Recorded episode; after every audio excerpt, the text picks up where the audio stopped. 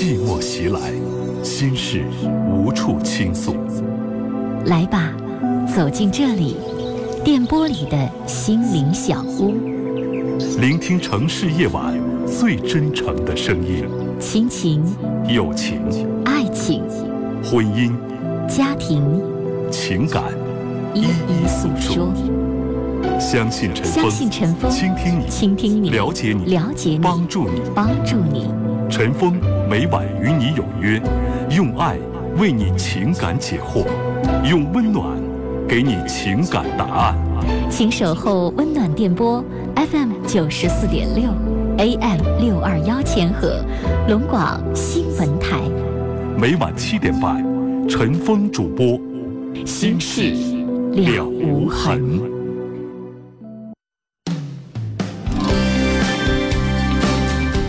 听众朋友，晚上好！每晚七点半，欢迎您锁定 FM 九十四点六龙广新闻台来收听《新事了无痕》节目。我是主持人陈峰，今天的导播呢是王毅。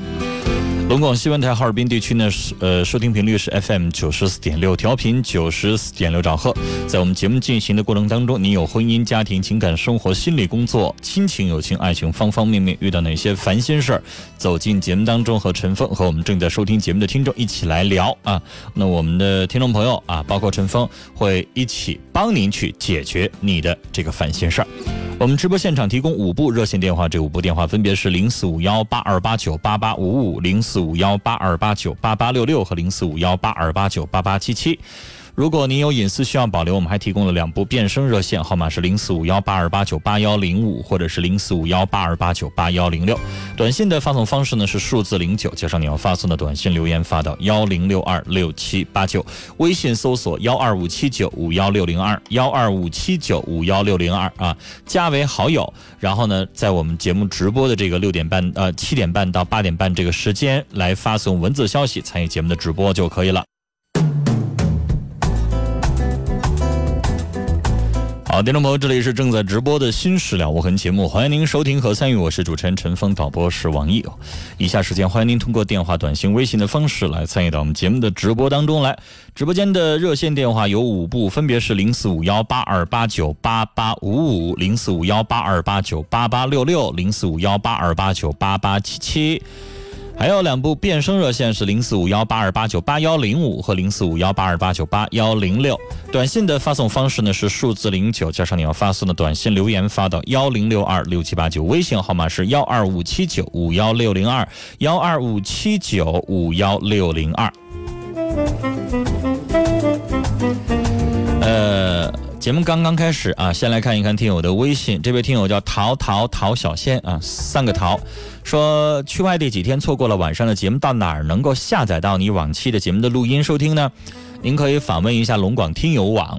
龙广听友网第一种方式，您上百度里边搜龙广听友网，或者是您直接输入网址三 w 点 h l j，就是黑龙江的拼音缩写，然后是 r a d i o radio 的意思啊，三 w 点 h l j r a d i o 点 com。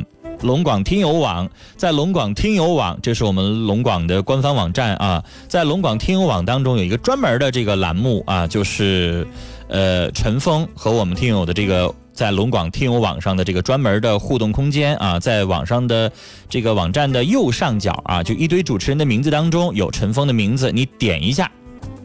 就可以专门进到这个陈峰的几档节目的这个页面了啊！这里边陈峰的新事了无痕节目、陈峰的生活这点事儿节目、陈峰的城市麦田节目三档节目的录音啊，都在那儿摆着呢啊！每天的录音都在上面有完整的这个链接，您就可以点击来收听了。我再重说一下啊，搜索龙广听友网，或者是直接输入网址三 w 点 h l j r a d i o 点 com。然后点击右上角主持人陈峰的链接，进入到这个陈峰听友俱乐部啊，这个我们和听友的这个官方的这个活动专区当中，这里边陈峰的三档节目啊里边的相关录音都有非常清楚的这个给您放那儿啊，就是有专门列表啊，每档节目每一天的录音上面都有，所以大家点击收听就可以了，非常非常的方便。另外呢，这里陈峰要感谢可心、冰冰等好几位听友在发微信告诉陈峰一件事儿，说，呃，陈峰哥，你开新微信号了吗？说在我们节目的这个官方的 QQ 群里边有一个人以叫什么爱美，还有叫十佳娱乐主持人的名字发说节目的新什么微信群啊？这陈峰在节目里边说一下，没有这事儿。啊，这个人明显是冒充的啊！因为陈峰现在在直播，因为我每天都是从六点钟开始一直直播到这个晚上，所以这段时间。我在直播间里边没法上网，没法上 QQ 啊。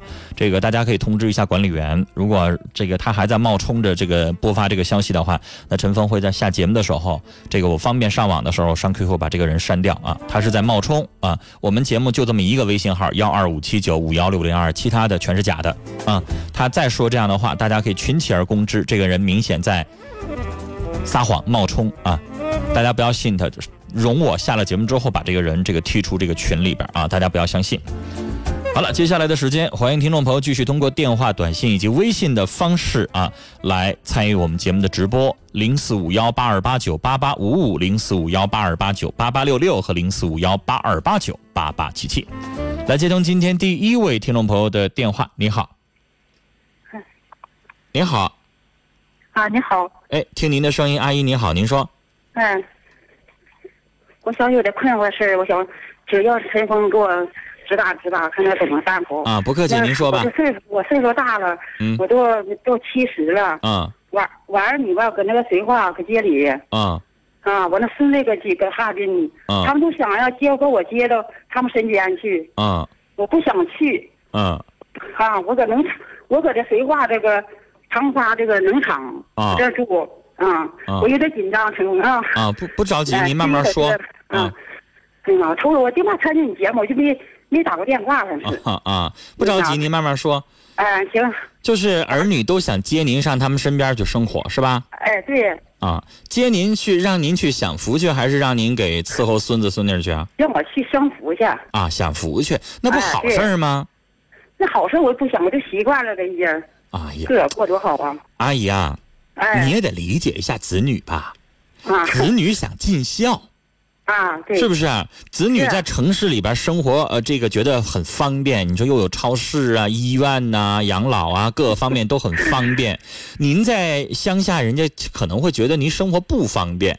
而且你要明白，儿女想尽孝，你毕竟年纪大了。我看一下导播告诉我，你六十九岁了哈，年纪大了，这个年纪您知道，可能头疼脑热什么的。毕竟上大城市啊，医疗方发达。儿女呢，照顾你也方便，他不希望你一个人在这生活不方便，对不对？是啊。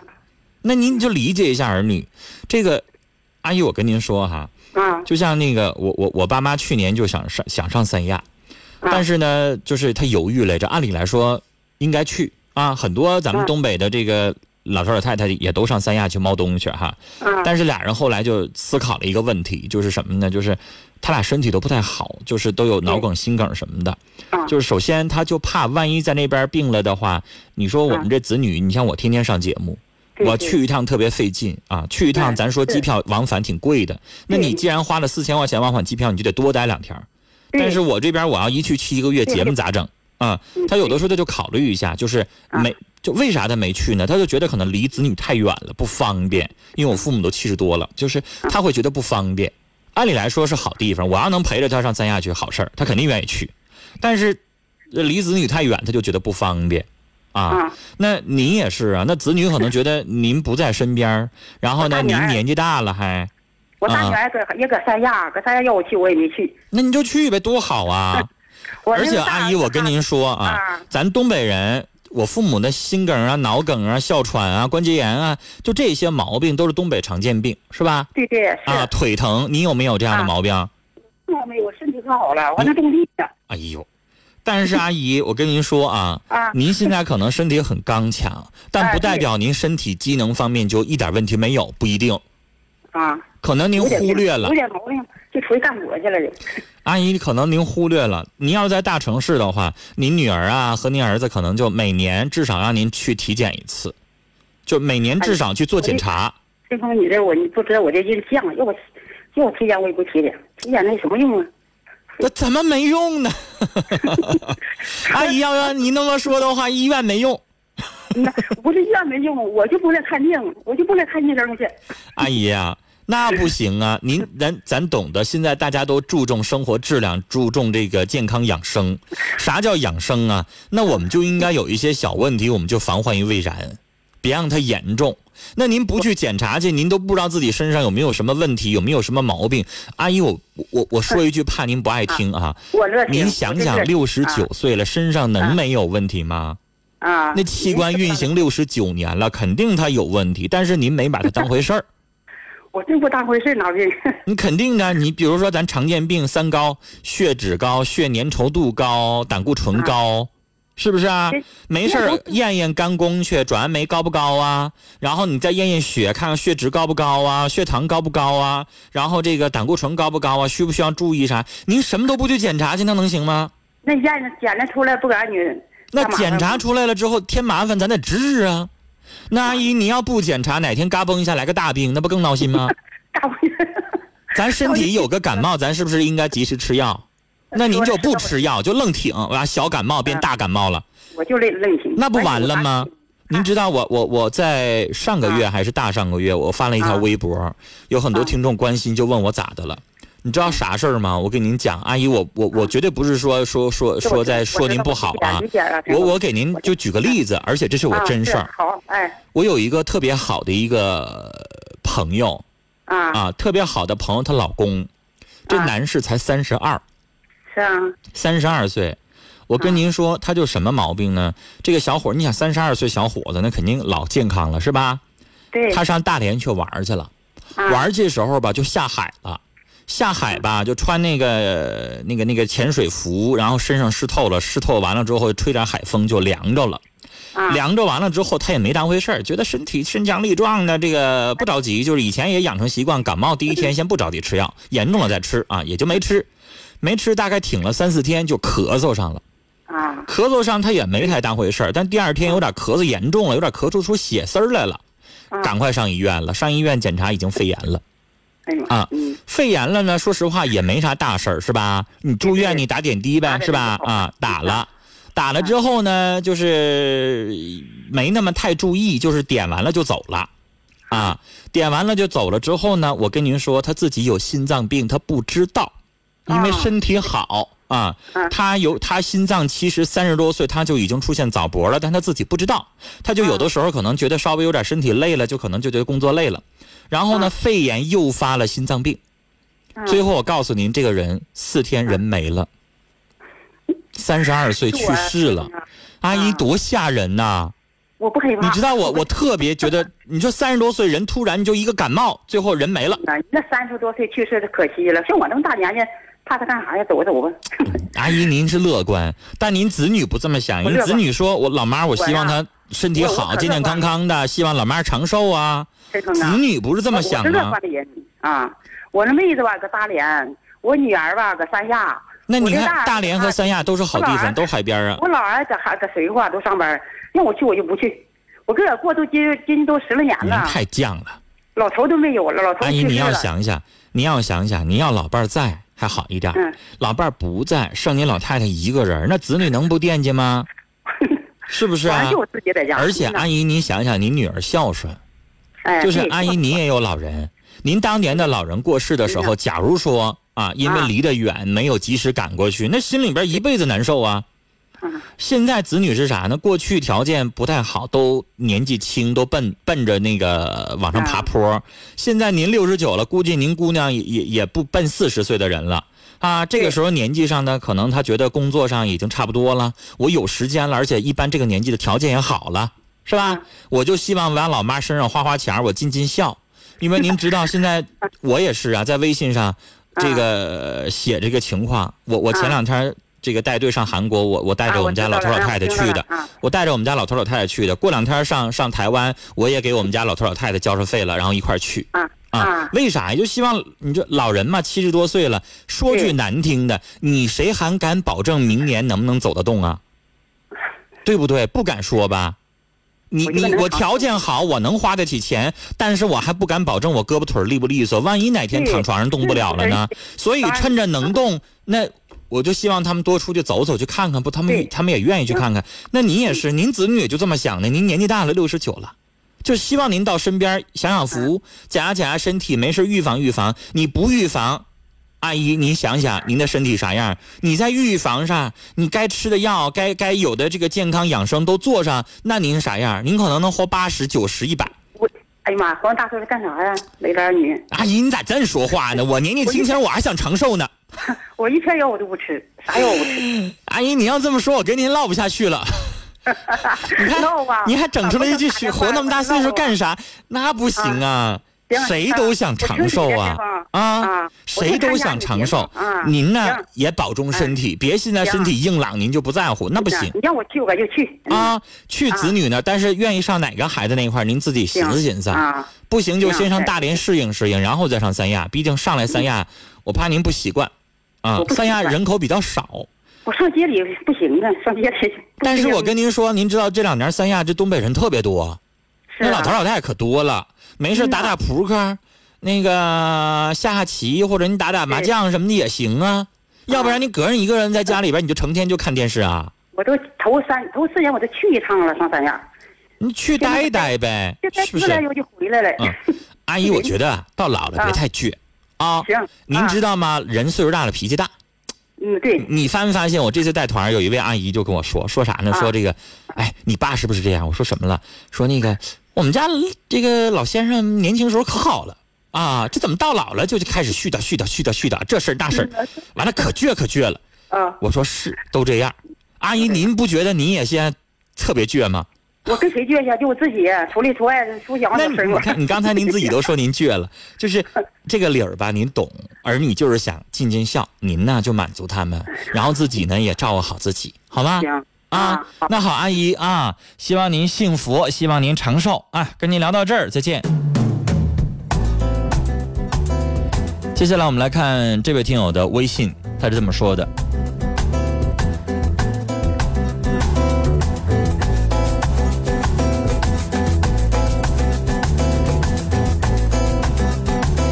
他家难以抗拒，说我们结婚八年多了，以前我上网愿意聊天，但是不聊过度的话，现在不聊了。可是他现在报复我啊，在网上跟别的男人聊，啥都聊，我咋办呢？先生，你以前聊，那现在你聊够了。他为啥报复你啊？肯定你以前没少聊啊，是吧？你不聊过度的话，那你媳妇儿现在故意气你。那怎么改变他这个毛病啊？那你就把你的业余所有的时间都放在两口子生活上呗。下了班俩人就出去看个电影，下了班两个人就出去逛逛街，让他少往电脑旁边凑合，少没事去聊去。时间长了之后，感情甜蜜了，恢复到两个人热恋的那个阶段了，是不是这些毛病也就少了呀？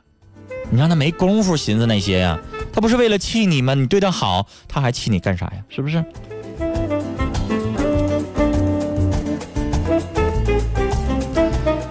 听友田静啊发这么一句话，说我经常啊说一句话就能惹怒我老婆啊，动手就打我，他是不是有心理疾病啊？哎呀，你老婆脾气实在是太暴了哈！您能跟我说都啥话把他惹怒了吗？我要听听您到底说了哪些话。如果你这话说的实在太过分，那有的时候也得说有情可原，不怨人家。但假如说这话不重，他还这样，那是他脾气的问题，也不一定就有心理疾病。可能他脾气太暴躁了，你不惹他不没事吗？那以后就少惹他呗。那有啥办法？你娶了她，你了解他的秉性啊。想改变他的脾气也不可能啊，那是人和人的性格的差异，是不是？那咱以后就顺着他呗，用咱老话说顺毛妈子，别惹他，是不是？听我王峰说，我还有一个多月就要结婚了，房子装潢什么都弄好了，可他要的首饰没钱买了，我该咋办呢？怎么和他说呀？先生，两口子结婚是高兴事儿，啊，他在名义上现在已经是你妻子了，我不知道你俩登没登记啊？那有话就实说呗，你就说呗，亲爱的，咋整啊？这钱全花到装修、买家电、买房子上了，现在还要给你买首饰、买三金，现在没钱了，咋整啊？咱俩想想办法呀，你借点，我借点，然后咱俩一块还呢，还是咋办呢？还是不买了，还是少买点，还是买便宜点，还咋办呢？俩人商量着来呗，是不是啊？眼瞅着俩人在一起过日子，这些话可以跟他商量说，也不至于非得自己打肿脸的充胖子，然后借个呃脚趾朝天的，最后结了婚不还是你俩得还吗？先跟他商量商量呗，是不是？万事呢，真心要和你过日子，这个事儿都是可以商量的。好了，我们继续来接通听众朋友的电话。你好，喂，你好，你好，您说。哎，你好，嗯我姓我陈峰老师，你好，嗯，我姓杨。不用说您姓什么，你就说你的事儿就行。嗯哦，就是我是我是一个那个白血病的患者。白血病嗯是吗？哦，对，哦，我那个我就是呃，怎么说呢？我今年三十二岁，刚得的吗？还是已经很久了？呃，刚得半年半呃不到半年吧。就是刚刚确诊不到半年是吗？对，好，您接着说。嗯、我就是呃，我有父母，还有一个姐姐，但是嗯、因为怎么说，就是心里有些话不知不知道，但是有时候不想跟他们说，因为呃得这个病之后，他们心里也特别难过，嗯，然后之后我心里也特别不得劲，但是有时候我就不知道该该跟谁说。其实，呃，按理说我的心态还是挺挺好的，就是也挺女朋友不知道，父母知道吗？哦哦，我那个我父母都知道，呃，啊我姐姐也知道，我只有我自只有女朋友不知道啊，不是我没有女朋友，现在啊，没有女朋友。那你的哦身体现在到到个什么样的状况？做没做放疗？嗯嗯做的是化疗，做化疗了？做了几嗯次了？嗯，做了四次了，有做四次了。现在身体怎么样？现在还可以，就是有没有什么症状？你知道做化疗有的时候对身体有很严重的灼伤，有哦有一些后遗症，啊，哦身体上脖子呀、胳膊呀有没有很严重的灼伤？哦，那个你说的是放疗跟化疗不太一样，啊，就是现在你还没有，是不是啊？嗯，对哦，就是头发呢也都哦正常。我我前一阵儿掉了的，现在现在不掉了，啊啊啊！那你的意思说你现在没有女朋友呢？吗？哦，不是说说想交女朋友，因为好，这整点报时啊，到点儿自动播出的。呃，咱们俩接着聊，就是啊你现在有女朋友是吗？哦，我我没有女朋友。那那你刚才说的这个女友这块儿什么意思？哦，我是说，因为我这个癌物呃算那个白血病的一种，里头算嗯、最有可能治愈的。嗯嗯嗯、我就是说，如果我今后如果是嗯、化疗之后会治愈，能健康的活下去了之后，如果我交往女朋友的话，我我是将我的身体情况跟她说好还是不说好？嗯，当然得说呀。嗯，现在如果你交个女朋友，对方身体有什么病，她要不说，你能高兴吗？对，嗯、我也是这么想。但是如果是这样，我我感觉好像是没有人会愿意吧。那这个东西，先生，你不管怎么样，我不知道会不会愿意或者不愿意，但是咱们再猜，肯定会有人不愿意哈。但是你也得实话实说呀。你要我不也是我，也是。你要不说，对。对方觉得你欺骗呀。对，我也是这么想的，但是，嗯，但是我朋友朋友，我朋友都说，好像不不说能够好点，但是我自身我是同意那个陈芳呢你的想法的，就是我是觉得啊一定一定要告诉人，就包括我本人，我有这是，毕竟这是一个非常严重的事，对而且他不是小事儿，对对，他得知道你的身体状况是什么样的。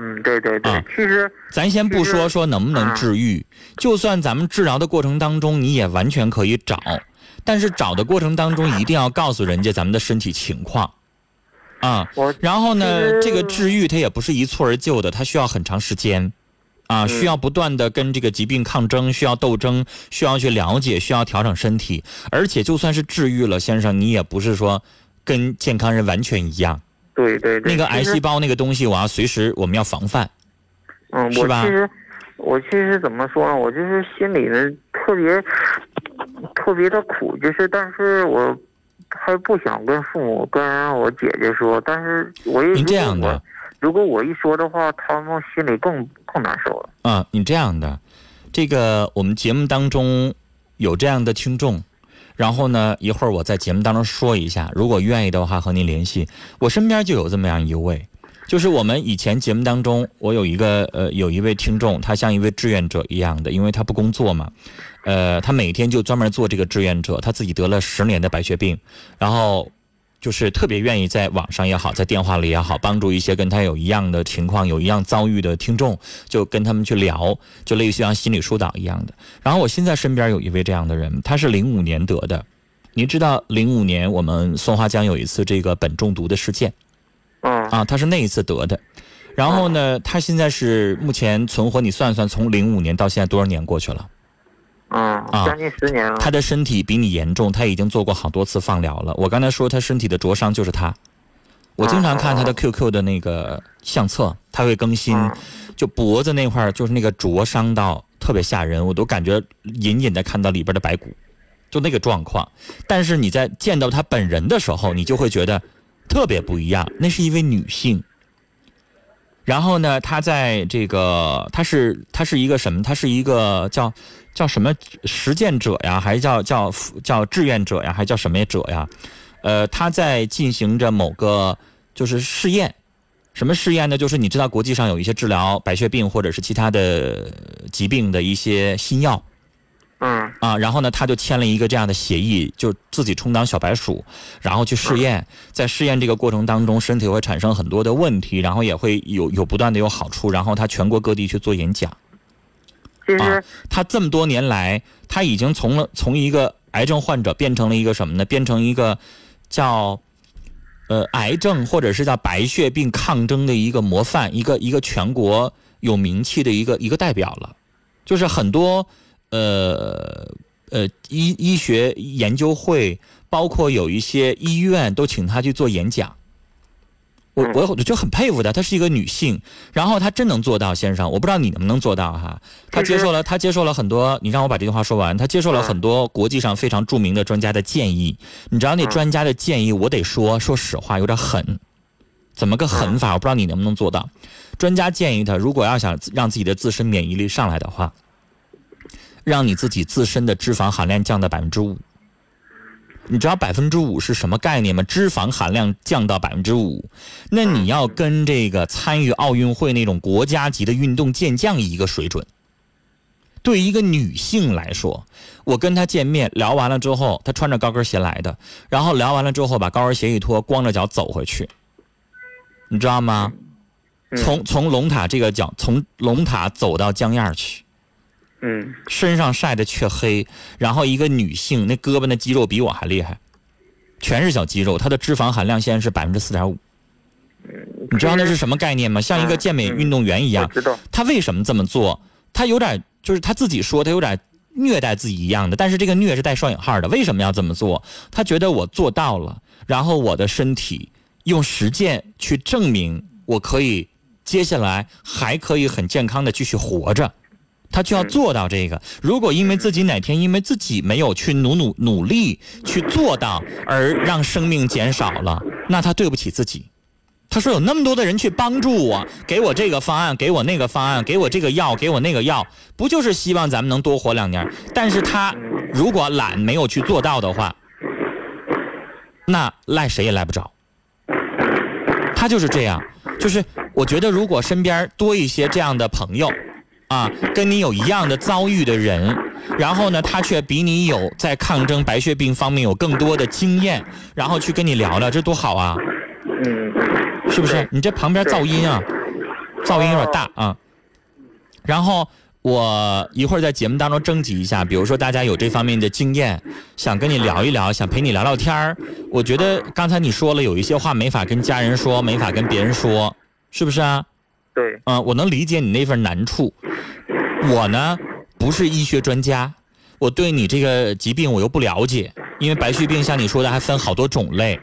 对。啊，是因为什么导致的？很麻烦，很多。陈安老师，我很很多年前我就听你的节目，啊，然后我还给你打过打过热线。哦。那时候我还是健康的，但是，呃，完我完之后。隔了能有两年，嗯，没有听你节目了。然后之后这不，我前前一阵，我现在还用药，用口服完药之后，这脑袋从基本上是一一整天都在特别的疼。嗯嗯。然后是我就，对我随时那呃脑袋特别难受，然后我就。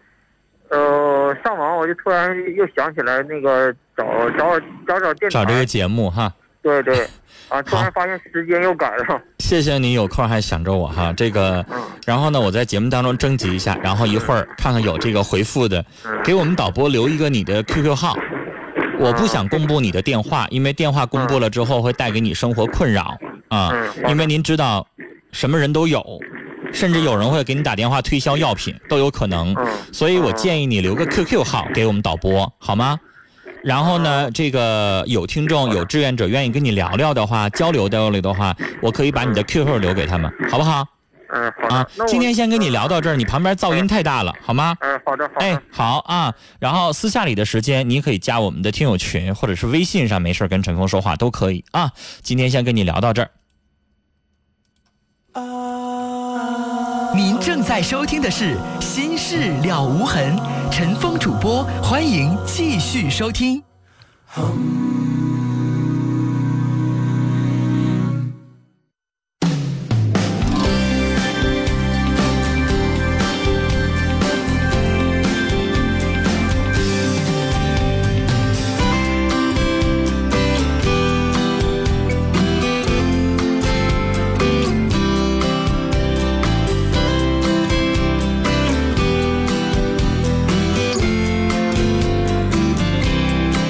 听众朋友，这里是正在直播的《心事了无痕》节目，我是主持人陈峰，今晚的导播呢是王毅。您正在收听的是龙广西门台哈尔滨地区的收听频率 FM 九十四点六。来，我们继续来看听友的微信短信啊！提醒大家，我们直播间的电话零四五幺八二八九八八五五零四五幺八二八九八八六六零四五幺八二八九八八七七。短信的发送方式数字零九加上你要发送的短信留言发到幺零六二六七八九。微信搜索幺二五七九五幺六零二。刚刚陈峰在呃刚才的这个电话当中，我接到的这是来自于伊春的一位三十二岁的，他自己说他是姓杨啊，杨先生。呃，得了白血病，现在半年的时间。他现在最上火的一件事儿，不是治病，他上火的一件事儿是，这个以后啊，他是非常有几率治愈的，因为他说了，他得的这个白血病是最轻的一种，非常有机遇，非常有希望治愈。他说，如果身体渐渐好起来，哪一天找个女朋友的话，要不要告诉对方他的身体的实情？我刚才跟他说了，得说。啊，我们要本着一个真诚的心跟对方交往，对方要不愿意那就拉倒，啊，愿意当然更好，是不是？那陈峰给他一个建议就是，如果我们收音机前的听众，您自己啊是这个在这方面有研究，或者是我们的听众有白血病的这个经历的这样的听众，可以和我们节目取得联系啊，让这位听友交几个朋友，然后能帮一帮他，他生活的比较苦闷。没有人跟他聊这个问题，因为跟父母说的话，就会父母更担心，不知道跟谁说这个事儿啊。以前我们在节目当中有过这样的先例哈，曾经有这样的听众也是跟他这个情况有点像求助，然后呢，曾经有过一个陈峰，一提起他的时候心情就不太好，就是啊，就是我非常感谢的一位小伙子，他叫李新月。他和陈峰的节目在一起相伴了一年多的时间，他自己得了白血病十年的时间，一直很健康、很乐观的生活，然后跟女朋友在一起也非常的快乐幸福。命运捉弄人吧，就是新月在参与我们节目半年之后，又病情严重了，复发了，又添了一种癌症，叫鳞状细胞癌，最后在一年半之后，新月二十四岁的时候去世了。我特别记得新月，也会记得我们收音机前有那么多那么多可爱的，然后让我们觉得他们是那么的美好的，那样快乐的，我们可爱的听友们。所以，如果您听到了刚才这个电话，他需要人去跟他聊聊，而且最好是比较懂得白血病的这。种相关的知识或者有这样的经历的。如果您听到节目的话，可以和陈峰取得联系，用微信的方式就可以搜索我们节目的官方微信号码幺二五七九五幺六零二幺二五七九五幺六零二啊，然后呢加为好友发文字消息跟我们节目取得联系。您啊愿意和他聊聊天，或者是您懂这方面的知识的话，和他在网上 QQ 啊或者是微信的方式聊聊天。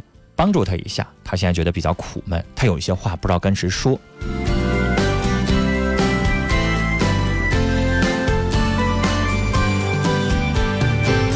我们来看听友的微信哈，听友群里边水晶说：“小伙儿有病不可怕，只要你心态好，乐观的心态对病情非常重要。何况你是能治愈的，祝你早日康复。”懂得糊涂的。无产者这位听友说，可能已处上朋友了吧？但他应该说啊，应该把实情告诉对方，不要听你那些同事、家人所谓的那种隐瞒。真的隐瞒完了之后，对对方也不公平。嗯，我们再来看短信。呃，这位听友是雪儿飘飘，他说：“阿姨啊，儿女啊，就想让您享受一下晚年生活，多好啊！如果可以的话，去吧。”去试试去，有这么孝顺的儿女应该高兴，呃，别让儿女失望啊。但是陈峰这个意见是什么呢？就是去一下试试。如果实在啊你要相处的不得劲儿啊，您就喜欢乡下生活，那这个为了消除儿女对您的这个担心，不行，找个保姆照顾您一下。就子女就是担心您年纪大了啊，您毕竟不是五十的时候了，您六十九了啊，理解一下子女。但是呢。肯定也得以您自己生活的这个适应为主。您要真就在大连和三亚生活不得劲儿，那也不能逼着您，是不是啊？因为我们刚才有一位听友说的非常好，叫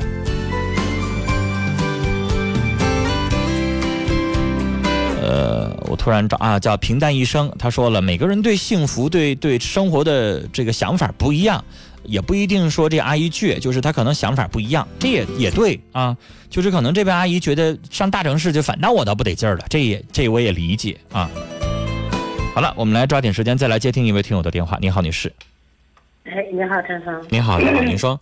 我有一件事呢，就是我姑娘今年高考，嗯，刚考完，嗯，她考完之后她处个对象，对象吧完还不是才还是初中同学，初中同学吧他俩还不在一个城市，嗯。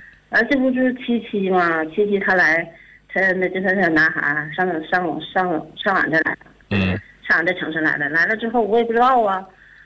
完了，今天我给孩子在家嘛，我考完之后在家那家正打电话，打电话半天也不接。后来他说他在呃头一天晚上跟我说，说他让同学有一个就是学开学那个写作业不办了，就说请这个同学吃点饭。嗯。我给他打电话，他没接，我就给他那个同学打电话。我这同学打电话，我一说，我说你们，我说问我姑娘跟他在一起吗？他说没有。我说你不说今天请我同学吃饭吗？他说没有啊。完我就挺生气的，挺生气的，我就给他另外一个女同学打电话。女同学打电话，他没接，我就知道这同学指定知道他的情况。完后来跟他说，我姑娘给我回电话了，他说那个，呃，就说还说是跟他同学是参加学的宴呢。我说你别骗我了，我跟这同学打电话了。我说他说根本没有这事儿，他都不知道。完了，后来他说的，我在哈尔滨呢。我说在哈尔滨干啥呢？完了，他说的跟俺同学。我说他跟谁在一起呢？完他也不说。后来我我就知道这小男孩他初中同学跟他处对象那小男孩的名，我就说是不是跟他在一起呢？完了他说是，我就挺来气的。当时我说赶紧回来。完了后来他说呢，我是那个买的一点半的火车回去。我说不行，我说你坐客车赶紧，现在马上就给我回来。完我说你让那小男孩接电话。完了当时那男孩接电话，接电话我就说。跟他说了，我说抓紧把我姑娘送回来。完了后来，就待有一会儿，完了我又给他打电话，我说你回没回来呢？他说我在那等车呢，等车过有一个多小时吧。我寻思车也不一定说是马上就有车，过一个小时又给他打电话，我说上没上车？他说上车了。完后他回来了，回来跟我说了，我就觉得这件事挺不靠谱的。你说他考上。不是，我想问你，您生气的点是什么？是她撒谎骗你，还是她处男朋友这件事本身？她就是刚开始跟她男朋友处这件事吧，她跟我说了，说了我就跟她说，我说你现在这事吧根本就不靠谱。我说你考上大学四年发展什么样也不知道。她初中都没毕业，你知道吧？这小男孩初中没毕业，她说你是你太认真了。啊？我说你太认真了。是，这不是说二十五六岁接下来要嫁人了，她处的这个男朋友，你要跟他谈论结婚论嫁的事儿。嗯现在她高三刚考完试，她也就十九呗。嗯，十八的呢。那这个时候谈恋爱这事儿本身你已经阻止不了了，他不是说高三学业特别重，是吧？啊，你知道他肯定会谈了，这这你拦拦不住了。那谈了他也就谈了，他可能压根儿就没想过要结婚这事儿。对，当时我他跟我说了，我也所以女士，我跟您说啊，我要跟您碰到一样的这件事情，就就比如说我有女儿，然后女儿背着我，然后上哈尔滨了，嗯您家是大庆的哈，就背着我上哈尔滨了，去跟这小小见面。我跟你说，我刚才特意问了您一句，您生气的点不是跟？那小小见面，是小小骑骑上大庆来了，完他走他送他去了。啊，就是我啊跟您说，我也会生气，但是我嗯跟你生气的点不一样。你生气的是他俩处对象这本身，我生气的不在处对象这件事儿，我生气的是他撒谎骗我。我当时我也是生气，他撒谎你。知道吗？撒谎啊骗我这事儿我很生气。至于说他跟小小谈对象这事儿，我不生气。嗯他不是说高三高二的孩子，他现在已经高考完了之后呢，你知道上了大学那女生要跟男生谈对象，有的时候这家长啊就把把把把方向，别让他嗯别让他犯大错，啊。嗯但是你说还不让他谈，非拦着就不让他谈，我我觉得家长你也懂，你拦不住。啊，嗯但是你要让他找一个靠谱的、正常的孩子啊，正正经经的男孩儿。这个男生呢，你也没说他说是吊儿郎当不正经，没有是吧？只不过说他离得远，所以我打断您，我说呢，这事儿您有点想太远了。他俩八字没一撇呢。现在有很多年轻人十八九岁啊，他就是喜欢，喜欢呢，也就是两个人处处，他不能咋地。他能，你你你要想结婚太远了，对他们来说根本就压根儿就没想过那事儿，就是喜欢喜欢了，俩人就谈着，也就没事看个电影吃个饭也就拉倒了，让你女儿把持住了，别再进一步发展那个，咱不就怕女儿跟人家发生关系吗？你让女儿保持住，别这个也就行了，你其他的你还管那么多干啥？你想太多了。当时我说的也是，就是就你有点担心，说，哎呀，这这离这么老远，俩人能处成吗？我跟你说，女士，我都会一笑而过。什么成不成啊？我告诉你，半一学期的时间，没准换俩仨的呢，这都很正常的事儿。没有，就是他俩特别认，给我郑重的跟我说。那你就让他先处着呗。呗，能咋的？嗯女士，你年轻的时候处一次就成了呀，你不也得多处几次，然后在感情上能够慢慢成熟起来，然后让他自己知道什么叫疼，有分手，有煎熬，你不两地吗？两地之后你就有思念吧，你思念过程当中两个人会吵架吧？吵架过程当中两种结果，要么分，要不然感情更好。